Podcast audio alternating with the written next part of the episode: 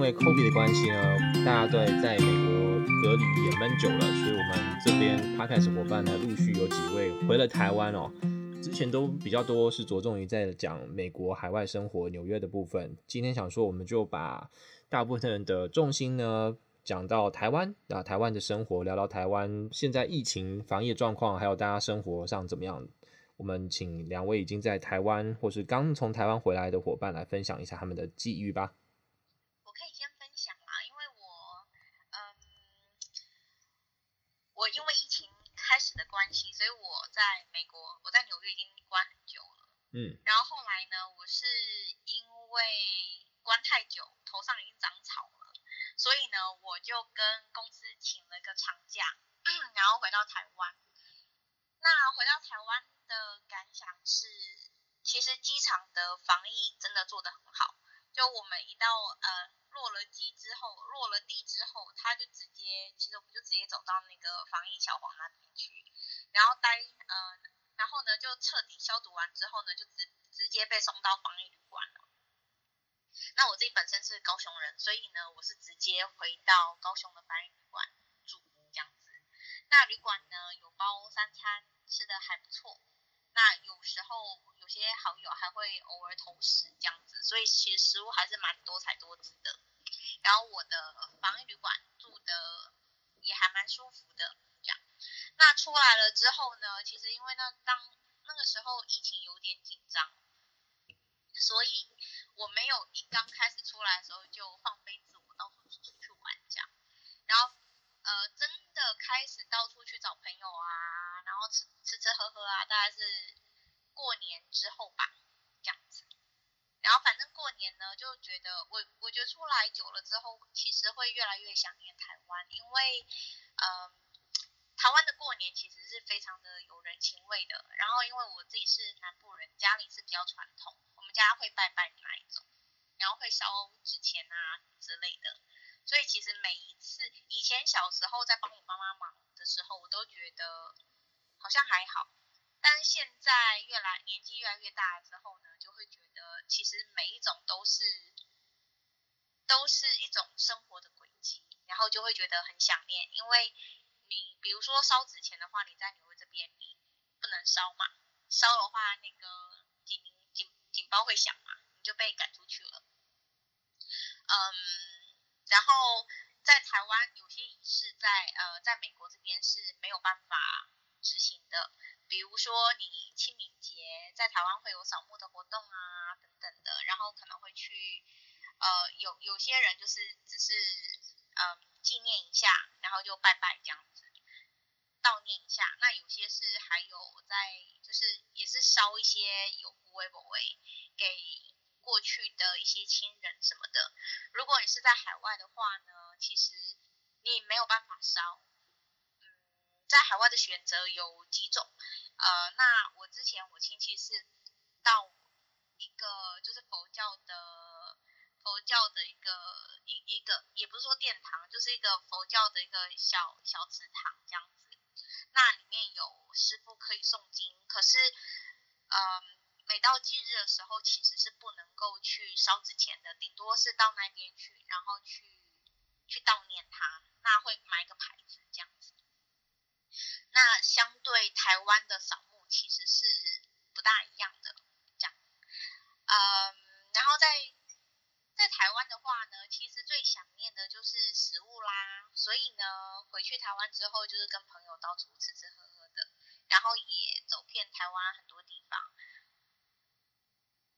这样哎，我很好奇你，你在隔离的这十呃十四天里面，你是怎么运用的？你有就是为了你之后出关而准备？假设说可能你去安排好行程，查说有什么好吃的东西之类的嘛，就预想你大概是怎么样利用你这隔离的这十四天啊？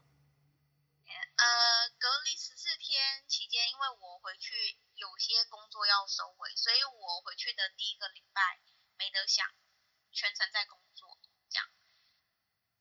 然后第二个礼拜，因为在第一个礼拜工作实在是太累了，所以第二个礼拜基本上就是一直在睡觉，然后赶快康复。那我真正在规划说，我之后要去哪里玩，哪里玩，哪里玩，是在呃防疫旅馆出来之后的那七天，就是七天自主管理期间，那七天的时候关在家里，在做 search 这样子，然后就开始开约朋友啊，然后开始安排说，哎，比如说想去台东玩呐、垦丁啊，台南呐、台北啊，点点等等等等这样子。了解，因为我我。下礼拜就轮到我回去了嘛，所以下礼拜的这个时候呢，此时我应该就是在台湾的个防疫旅馆跟大家连线。我自己想好，就是说已经在想，没错，就像你刚才说，台湾大家很想念的都是吃的嘛，美食很多，有各自各式各样各国料理，不同的风格。那我就最近就开始积极的列一个清单，Excel 清单，就是当我看到 YouTube 上面有什么厉害的网红去吃的什么鸡排啊，或什么有有趣的好好吃的店呢，我就把它记下来。然后我到时候呢，可能就可以好好利用这十四天的防御期间呢，把地图给整理出来，就想说，哎，如果我走到哪里，我大概就心里有数了。尤其我特别喜欢拉面，所以我就加入一个拉面的社团。然后我就已经列了大概十十来家的店家，都大部分是大台北地区啊。然后我就想说，到时候我就可以一间一间的去吃。如果没有特别想要的话，我就哎，今天就去吃拉面，隔天又吃拉面。我觉得这个。这个行程让我很期待，然后也蛮兴奋，就是哇，可以以前一看了一年多的台湾拉面或什么东西都没有吃到，那终于可以吃到，所以就很兴奋。诶，那我想要问一下 Jennifer，就是因为你你说你现在就是刚回来嘛，你就是刚才有提到说到不同地方去旅旅游。诶，那你有没有发现说，因为现在疫情的关系，大家不能出国了。以前哦，以往我们台湾人想到要出国，可能临近的话，国家我们会想说去日本、韩国，或是可能呃什么地方去浮潜之类的。那现在因为不能出国，所以你会不会因为因此而觉得说，诶，国内旅游变得比较兴盛，然后到处都看到人，有这样的一个感受吗？其实有诶，因为我出去玩的时候，还蛮常有机会碰到旅行。然后那个旅行团呢，大概是两个大的游览车这样子的一个人数，每次去每次都有碰到，所以其实，嗯，正确来说的话，我觉得国内旅游其实是还蛮多的，但是我指的只是住宿的部分。那如果说是以往观光客比较多的景点，比如说九份呐、然后比如说那个，嗯。北海岸呐、啊，这些景点的话，其实反而是很冷清。哦，意思就是说，以往国外观光客比较会来的地方，以就是以国外观光客为主的那些圣地景点，就比较可能因为台湾人自己就觉得没什么，就比较没有像我们想象中以往那么热门热络这样。没错，没错，没错。哦、然后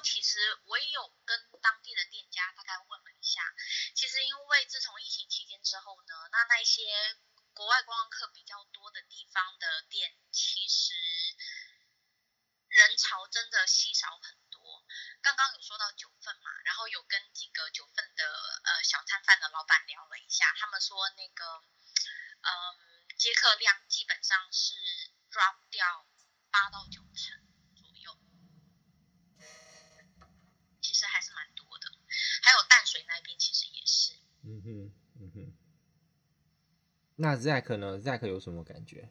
现在还在台湾的 Zack，我有个很神奇的体悟，因为我家附近是个公园嘛，所以我现在晚上都会去那边走个几圈，算是一个运动。然后就发现以前在公园上都会遇到老外，现在反而都会，诶，一个老黑，一个老白，以前都不会的，以前在公园就这就全都是华人，就是一看就是黄皮肤的，结果现在反而会会有。一些老外在那边活动，然后问我爸妈才知道，好像我们这社社区开始就是慢慢的有一些外国人住在这边了，那我觉得非常神奇。是意思是说，你觉得台湾渐渐走向国际化，开始有一些新住民来住了吗的意思吗？还是你觉得这跟疫情是有关系的？我觉得跟疫情有关，因为我听到的情况都是很多人就是在台湾后就不想回去了。因为疫情关系，甚至是好像听我妈妈讲，好像还有俄罗斯的，好像说就是原本也不想来，后来来发现，哎，这边好安全啊，就在这边。哦，所以现现在台湾也不会赶外国人了，就是你就是刚好有有幸进来的人，他就会让你在这边继续待下来，这样。具体政策我不知道，我只是说我目前看到就是有感觉到我这社区的老外有变多。了解啊，因为我们刚才在开录之前呢，我们的天亮他就有讨呃发起这个话题，讨论到一些台湾的的事情，所以我们想说今天的主题就是以台湾为为主啊。那天亮那边有什么有什么东西想要分享的吗？跟你关于台湾回台湾这个 decision？你说回台湾待一段时间是这样子吗？是啊，是啊。因为感觉你好像经常会在纠结这件事，到底要回去还是就是，当然你是说，因为以如果经营你事业上面或存钱的话，你可能会以美国。但我们来说说台湾的好，什么地方是让你想念怀念的？台湾的好，我觉得就是东食物什么，我觉得大家都讲过，就不重复。嗯，我觉得我觉得最好的地方就是那个。医疗这个部分哦，对，就是整整体的成本啊，还有就是，呃，不管是你花在，就是你花在上面的金钱跟时间成本都是相对低很多。没错。品质不一定，品质不一定是最高，但平均是高的。对，但但可以让你就是花相对低很多成本来得到就是。品质不会差太多的医疗，而且效率跟资源都还蛮密度高，然后效率也好，对吧？对啊，嗯，认同认同。然后再来就是，我觉得，我觉得在这个我只能拿美国跟台湾来比较，所以我不太知道其他地方怎样。但台湾的话，我觉得台湾的那个公家机关的那个效率。比美国还要好太多。嗯，对。就是去什么户政事务所啊，或者是什么地方，或者是去那个领务局啊，或者是去鉴宝局啊，办一些手续等等的，就几乎就是一一两个小时之内就可以做。这让我想到。对啊，那美国你去那个，你去那个什么那个呃监理所，就是那对，不是一两个小时内做弄完，是一两个小时起跳。这有没有可能跟人口的基数有关啊？等于说，美国要服务的一个区域要服务的人口比例就会多于我们一个行政区，台湾一个户政事务所一个行政区。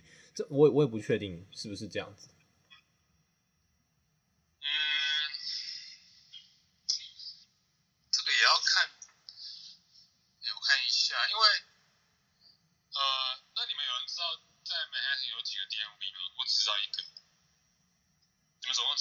我我知道至少有两个，因为我刚好之前在曼哈顿有一次要去，一个一个是在那个三十三十四街的 Penn Station 那附近嘛，对吧？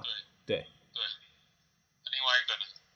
另外一个好像是在，因为三十四街有点像是已经是 downtown 了嘛，我不知道这算不算 downtown，但是我记得在在更中心的地方也还有另外一家。我那时候要去的时候他，他他就有说，但好像哎那个时候还没有 COVID，那时候是快要 COVID 的时候。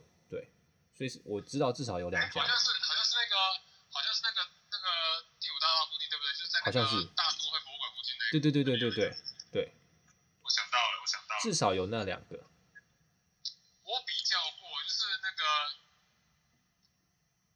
曼哈顿的面积应该跟台北市差不多大。好，我大概比较一下，好像差不多是这样。那如果这样的话，台北市有大概好几个行政区啊，那每一个区都有一个户政事务所，那当然台台北市分下去的就会相对服务的人群众就会小一点。对啊，对啊，就密度最主要，对啊，就密度比较高啊。嗯，对。所以也就是为什么排队跟你说，因为确实我记得我那时候去 DMV 就是做，也没有做到一整个下午，但几乎就是好好几个小时起跳这样。而且而且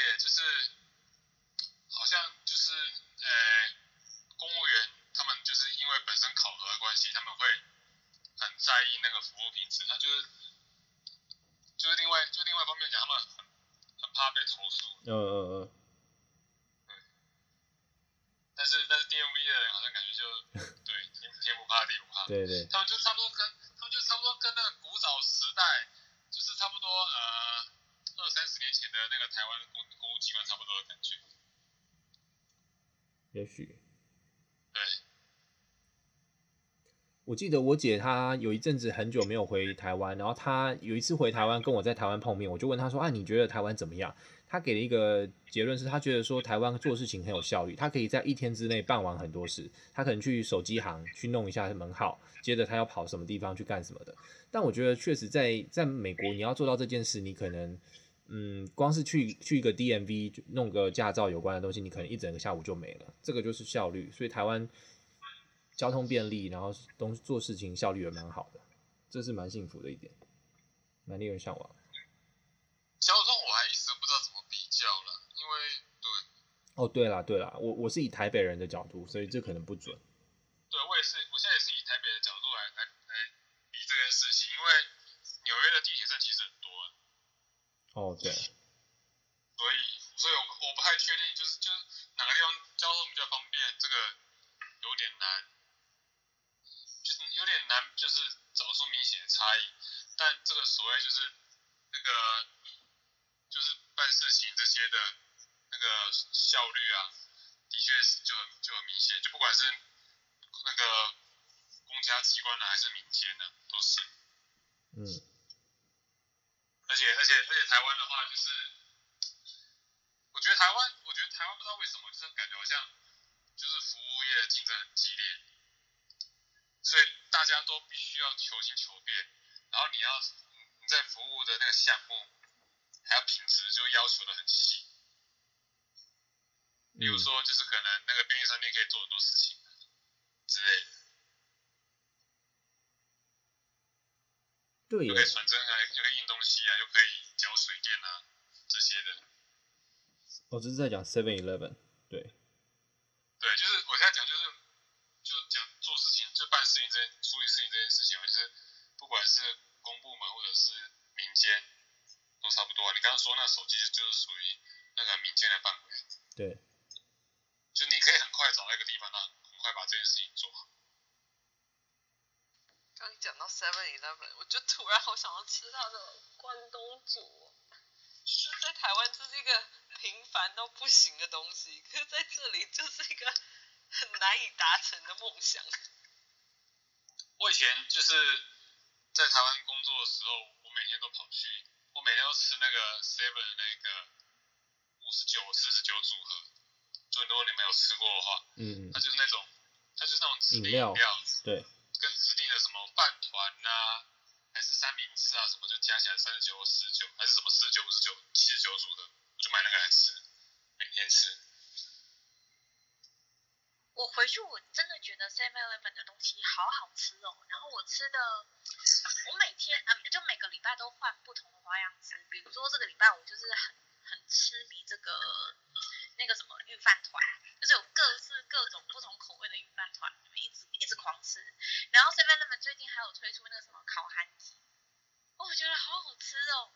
那个全家很早就有哎。哎，我不知道哎，那个叫那个叫那个叫什么那个叫什么夯番薯什么之类的，就是全家那个烤番薯，全家已经有很久。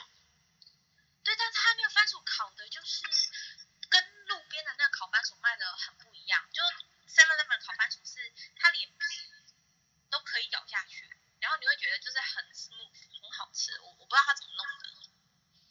你从来没有吃过？超好吃。然后那个我回去我还一直狂吃大亨堡。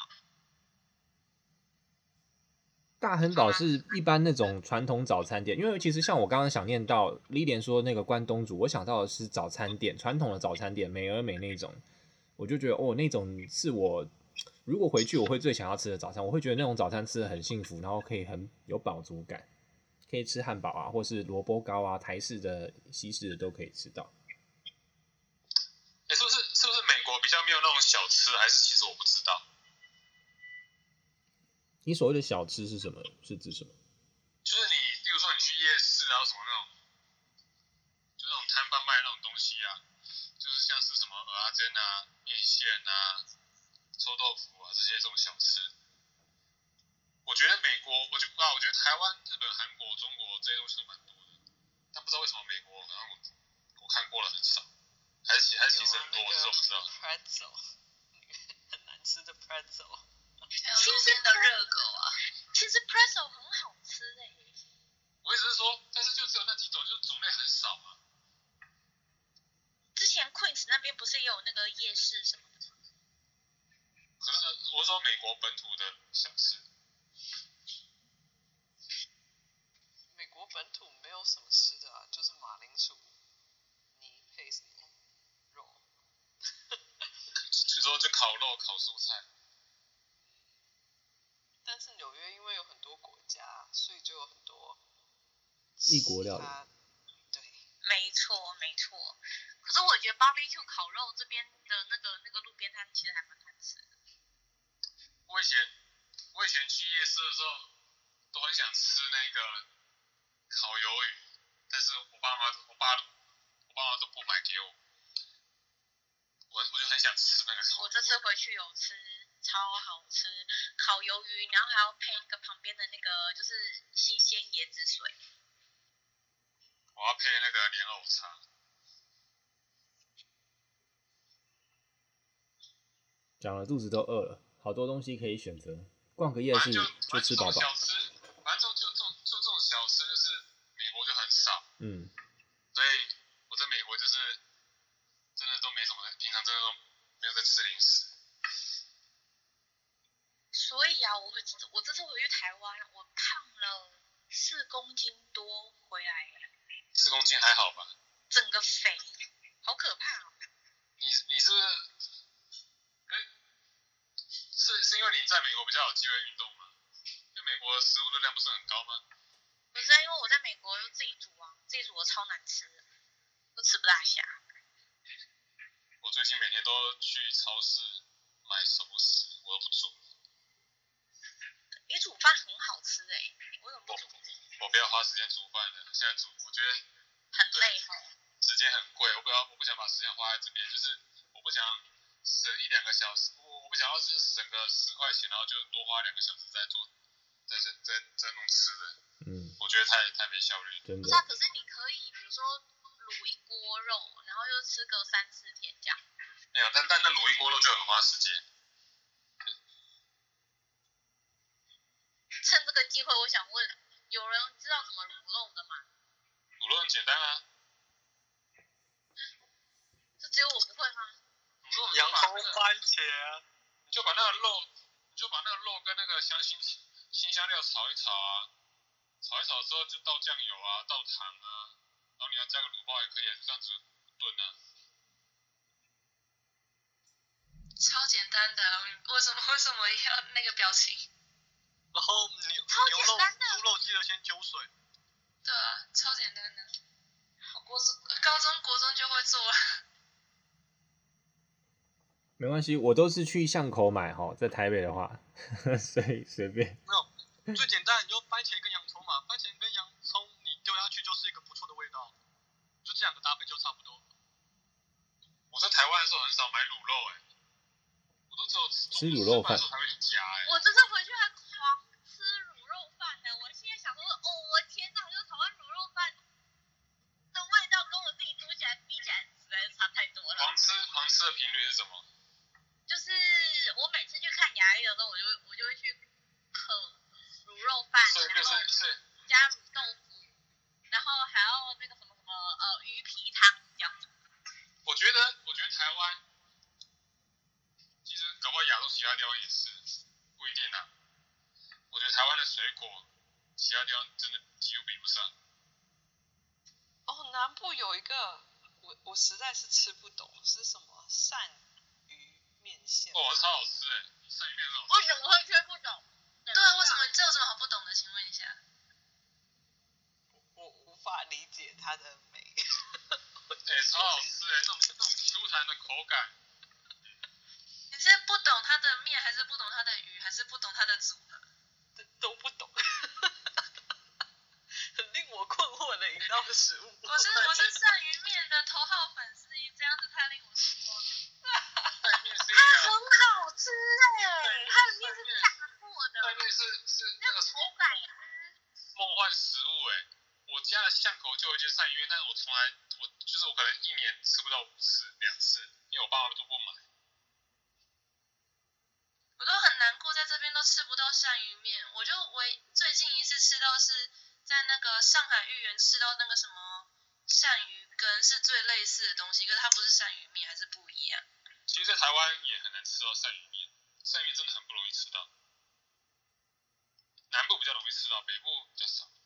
好，就我还我还要说，我每个礼拜至少吃一碗鳝鱼面。哦，我觉得，我觉得，我觉得到台湾的话，就是我记得我我上一次回台湾的时候，我就住 Airbnb 嘛，然后每天我都去那个附近的 Seven 去买一盒水果来吃，然后我可能一个礼拜里面就就有至少四五天就吃了莲雾，我就狂吃莲雾，狂吃莲雾，还有那芭乐，就这就这种狂吃这两个。这边买不到莲雾吗？很难，我觉得非常难。哦。有买得到，但是超级难吃。那个口感很完全不一样。哦。对，莲雾莲雾就是只有台湾的最好吃，其他地方都不行。然后然后然后你吃过台湾的香蕉之后，你就无法吃其他其他地方的香蕉。个我还好，我觉得香蕉就是香蕉啊，哪边都一样。没有没有，你有你有你有吃过台湾的香蕉吗？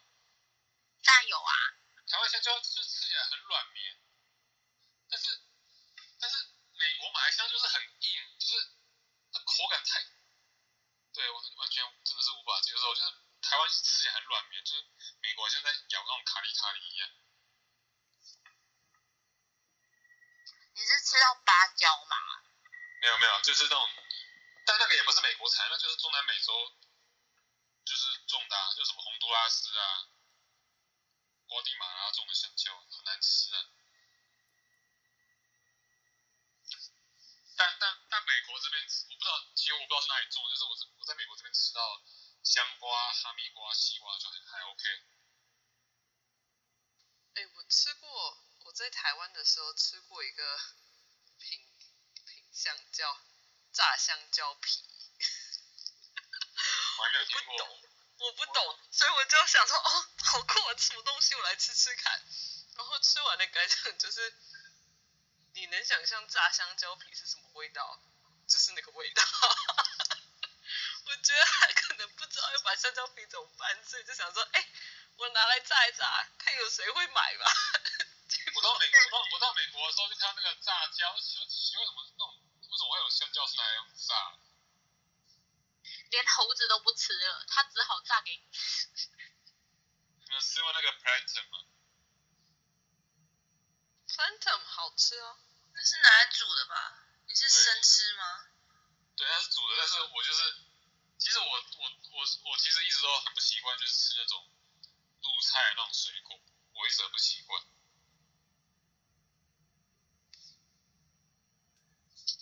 那我好奇问一下，台湾现在到底下雨了没呀？不是狂缺水吗？没什么下。下雨哦，掉下不下啊？你们现在现现在不是现在有限水吗？北部台中台中部不是那个就是公五限二公五停二吗？然后就是啊，然后所以中部居民就在那边就是就就就就在问候问候很多人啊，然后就他们就在抗议说为什么中部限水限那么严重，但是北部跟南部好像都没有。中部好像没什么水库吧？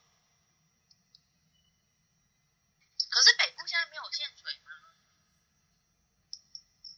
但是北部也没下雨啊。我看新闻好像还好，新闻好像大部分都是讲那个南部跟中部。刚好我住北部，然后最近跑去台中出差，然后就一去就说，嗯，因为我去住旅馆嘛，进去就有说，因为限水，所以今天不能干洗。然后听。然后车子也说那个不能洗车，因为限水不能洗车。然后在我回来的时候就就一切都正常，就感觉奇怪，怎么会差这么多？什么叫做不能干洗啊？就是衣服送洗。哦。对啊，所以我不知道怎么，北部到现在好像我还没听到那个消息说要限水，但是它，但是其他地方好像就真的是一直在限水，然后。这几天北部这边要下不下的，就滴几滴毛毛雨，可是衣服都不会湿的那一种，就感觉到有雨滴打在你身上，诶，好像有雨滴，然后又好像没有，然后就这样子这种这种情况。我觉得影响蛮大的是，我本来在回来之前，我以为我可以吃到芒果，因为大概大概三四月份是芒果季，但是好像就是因为迟迟没有下雨，所以好像是有影响到一些水果的收成。你你想吃莲雾？我昨天还跟老爸聊这个东西，就是聊那个。是因为跟那个挖隧道啊、高过高速公路啊、水土保持没做好，所以越来越缺水？然后结论就是应该是有关系，是有严重关系的。为为为什么这跟那个挖隧道有关系？我听说是因为全球暖化的影响，然后本来这个季节应该要下雨。的时候，其实那个封面之前应该是会下到台湾来，但是它是停在日本那边下不来，所以日本那边反而是比较罕见的，就是有在下雨，但台湾这边就你不能全部都靠天吃饭嘛，你现在这种就属于靠天吃饭啊。那原本我们的地，我们的山是有保水的功能嘛，很多水源是在山山里面嘛，就很多水源是因为山是有本身是有储水功能的嘛。但是我已经直接把它挖掉，就只能说你地下水系被破坏了，所以很多水就变成它没有办法把水给锁住，就只能直接流到大海了。所以就算老天给给我们下一次雨，那这个水一大半都跑去海里了，那等于说就没用啊。可是已经，可是已经将近一整年没下，有有到一年了，这我就真不知道。就是一般的雨季是那个，就是梅雨季跟台风。季啊，台就台湾一年就差不多这个时候下雨下最多啊，所以你就从去年的那个梅雨季计算就好了嘛，因为去年没有台风啊，所以没有因为台风带来就是太多的雨水嘛，那你就从梅雨季大概计算嘛，梅雨季差不多是四五月左右，那你现在也差不多快一年了。哎，去年台湾没台风，这么神奇？对啊，我看一下新闻。去年都没有台风啊，去年都没有，就是经过台湾的台风。你住在纽约还这么关心台湾？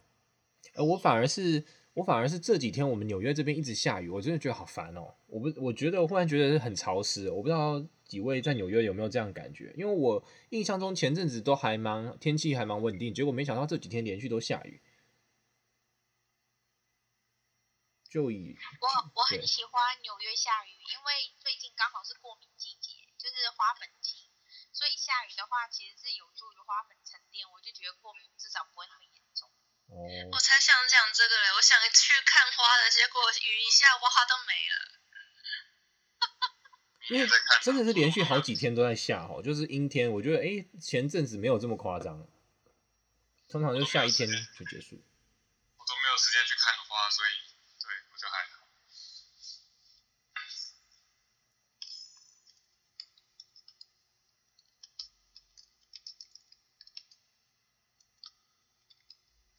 我其实有在想说，哎，我如果这一趟回台湾，要不要再去环岛一次？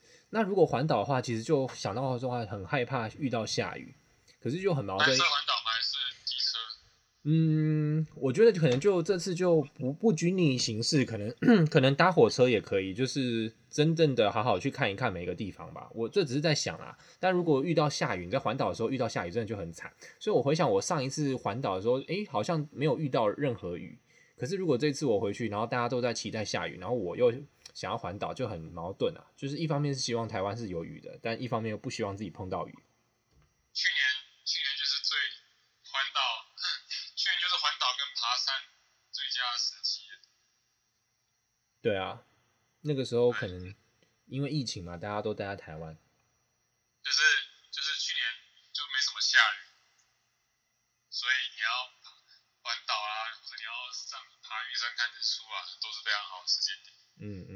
嗯，是。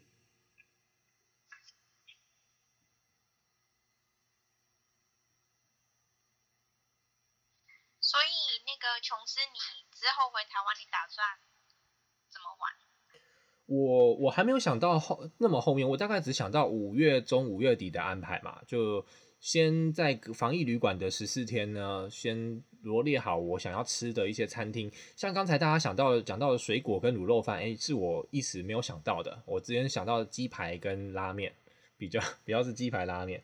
对，卤肉饭我觉得也是一个蛮蛮可以去收集。哦，还有臭豆腐啦，因为刚好前阵子看网红他们都会讲什么，我就会列下来，就是有什么九妹不是很喜欢说什么，到底是平价的臭豆腐还是什么什么。低价的粉就是高档什么，他就会用比较的。他他拍过臭豆腐跟鸡排，所以就印象蛮深刻的。然后还有涮涮锅，我觉得也蛮喜欢的。就是虽然大家说什么夏天不吃涮涮锅，但我自己是喜欢吃那种东西的人，所以我觉得哎、欸，这个也是蛮值得去吃一吃锅物类的火锅类的东西。然后你说安，超好吃的。对啊，台湾真的是很好吃，这种各种东西你想要吃到都很方便。那如果安排的话，如果是比较远程的。我可能就是走一步算一步吧，因为我自己以前还是觉得自己可能还是比较台北小孩，什么事情都是在台北里面玩，台北双北啦，新北、台北这样。对，然后如果这一次看能不能租个车，然后可以跑往外县市远一点的地方去看一看，找朋友，这个还在计划当中啊，还在想。你刚说到鸡排，我只是有个小小疑问，为什么大家都在推荐，而且是狂？推荐胖老爹的鸡排，为什么？胖老爹是炸鸡吧？他是鸡排吗？大家都推他的鸡排哦。就胖老爹的炸鸡呀、啊。可是其实我觉得，如果说香鸡排的话，我个人呢、哦，我觉得吃过最好吃的是阿亮香鸡排。在哪里？你们有听过吗？它其实是一个连锁店。在我家。它只是在南部。在我家。没有哎，我说的是真的阿亮香鸡排。以前最喜欢吃的是那个姐妹花鸡排，还有豪大大鸡炸鸡排。有豪大大，嗯。可是豪大大它的鸡排做的没有那么的 juicy。对。哎，面面，如果你到台中去出差的话，你你搜寻一下那附近有没有阿亮香鸡排，然后你去吃之后，你再你再来告诉我们感想。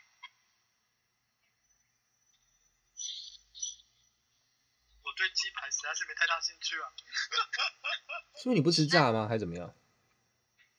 是谁要吃丹丹汉堡的？我。你们都你们你们不是应该要去找机会去吃一些很难吃到的东西又超有名吗？例如说什么林聪明砂锅鱼头之类的。这是什么神奇的东西？哈？哎、欸，这那个有上到 Netflix 哎、欸。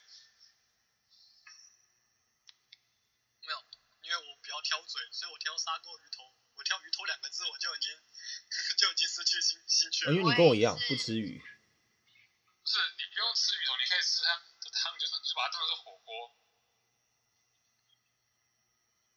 它超有名的，它是超级有名的。那什么来着？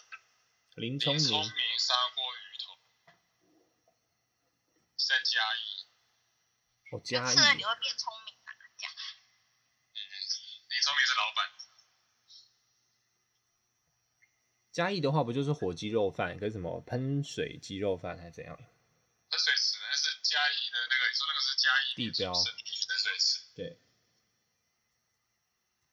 现在听过喷水池，哎，很少人提这个东西。好像有一部电影有特意去拍啊，好像是我的少女时代哦，有 Cano 吗？对对对，卡诺卡诺，对对对。他说：“你知道，就是说什么？你知道怎么种出又大又甜的木瓜？”哇，你好厉害，都记得这些小东西。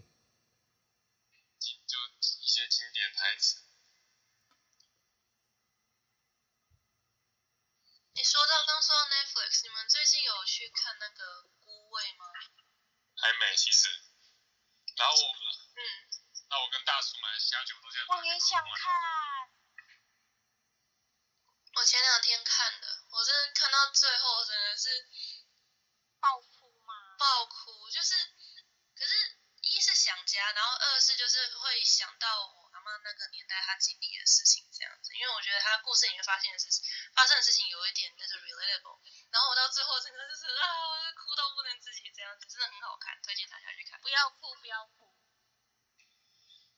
我本来是想去。我我以为说等我回台湾的时候，那个孤味应该还在还还在上演，但但是因为我被关出来之后，好像他就下档，所以就没有办法去电影院看这样。因为哎，好像听说那个什么《亲爱的房客》也是有上映，是不是？好像现在很多台湾的电影都可以在 Netflix 上面看到啊。但是可能要在台湾的 Netflix 才看得到。像我之前想要看一个叫《天桥下的魔术师》，我就看美国就看不到。哦，我也想看这个。他他不是有那个，他不是也上了 Netflix 吗？对，但是要在台湾的 Netflix 才看得到，美国是看不到的。哦。是说我不是在 Netflix 上看的，我是在中国网站上看到的。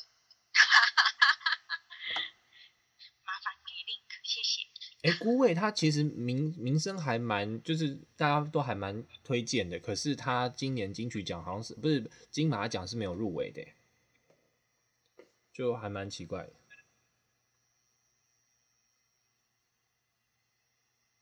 他有入围吧？只是没得奖。没有没有，是没有入围。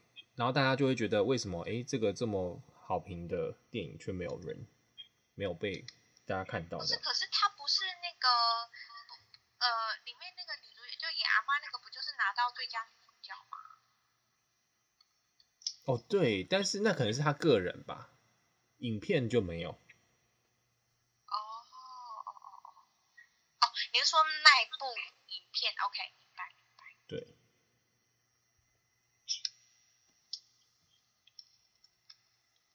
说到电影，好像也因为疫情的关系，今年国片就变得比较多人在看。我是不知道说，因为美国这边是没有好莱坞电影可以看嘛，就是当然是最近好像有重新开电影，好像三月中有开开幕，但就像哥吉拉好，哥吉拉好像台湾人就开始在看，但是我就想说，哇，这边根本就没有电影可以看，大家都已经在看哥吉拉了，或是说什么魔物猎人什么，所以好像今年因为疫情的关系，国片又刚好又有很很大的市场这样。他不是说那哥吉拉就是超烂的。我是没有，我们是没有机会看啦。台湾人好像都在讨论了。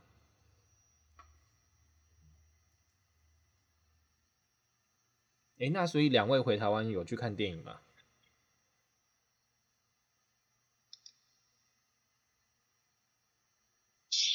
目前没这个计划，不知道什么，好像以前在台湾反而会去看电影，然后在美国之后反而就没有看电影的习惯了，所以你提到想看电影才想到，哎，对哦。我现在可以去看个电影才对。对啊，那你回台湾，你你做了什么啊？就是问你，你好像，对啊，你吃东西好像你也还好，然后看电影，就是你你有什么休闲吗？你有什么安排吗？我应该说关出来之后，第一周跑医院，第二周出差，所以刚好下这下周有没有事情可以做？哦，你都在办事这样子，对。对对对。哎，你什么时候要回纽约？五月中目前正在变成六月初。哦哦，那我们有机会见面。Chris 可能就不行了。Chris 本来说我们可以三个一起。哦，Chris 也要回去吗？对，但他现在在等台湾护照发下来。所以他真的要行动了。呃，哎，他好像说他要辞职。对，我就问他说：“你假有多少多久？”他说他要辞职，所以他辞职以后可能回去想一想吧。所以，我们下次可能他加入的时候，又是在讨论说啊，职业发展什么之类的这种陈腔滥调的主题哦。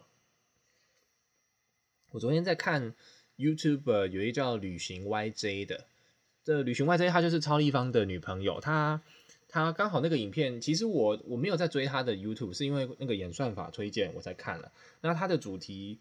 为什么会让我看？就是演算法一直推荐嘛。然后他的主题好像是看乍看之下，好像是说他消失了一阵子，他想要来说说看他消失了一个月在干嘛。然后他当然就说他在整理自己啊，好像还蛮多 YouTuber 都会遇到同样的问题，就是他们可能创作会遇到一个瓶颈，就是嗯，大部分就是说他们以前在做 YouTube 的时候，前期前几年都是很开心，真的是在做自己喜欢的事。但渐渐的，他们越做越不知道自己在追求什么，然后有点变掉了，就变得说他们拍的不是很开心。拍 YouTube 好像变得只是为拍片而拍片，然后所以他就在分享他的近况，跟他重新整理以后的感受，但感觉起来他好像还是处在一个摸索的阶段，他自己也还不是很确定啦。然后他推荐了一本书，叫做《做自己生命的设计师》，然后呢，诶，这个这个这个书的标题一看就很吸引我，刚好就很适合我现在这个在不断的犹豫到底是怎样的这个状况，所以我就觉得，哎，当场就去 Amazon 电子书把它买了下来，但我还没有看。我觉得下次如果看完，然后跟我结合在台湾一番探索以后，搞不好就可以跟大家分享一下我的心得，对，看看我跟 Chris 探索出了什么 什么个结论出来吧。下周也要轮到我回台湾了，所以蛮期待。今天房间呢就稍微简单的跟大家闲聊，还有跟我们这个刚回来纽约的 Jennifer 也交接一下哦。那我们下礼拜再看看有没有什么新的火花。那我如果在防疫旅馆会不会想到一些更有趣、更好玩的话题哦？那就这样吧，我们下周再见喽，拜拜拜，拜拜，拜。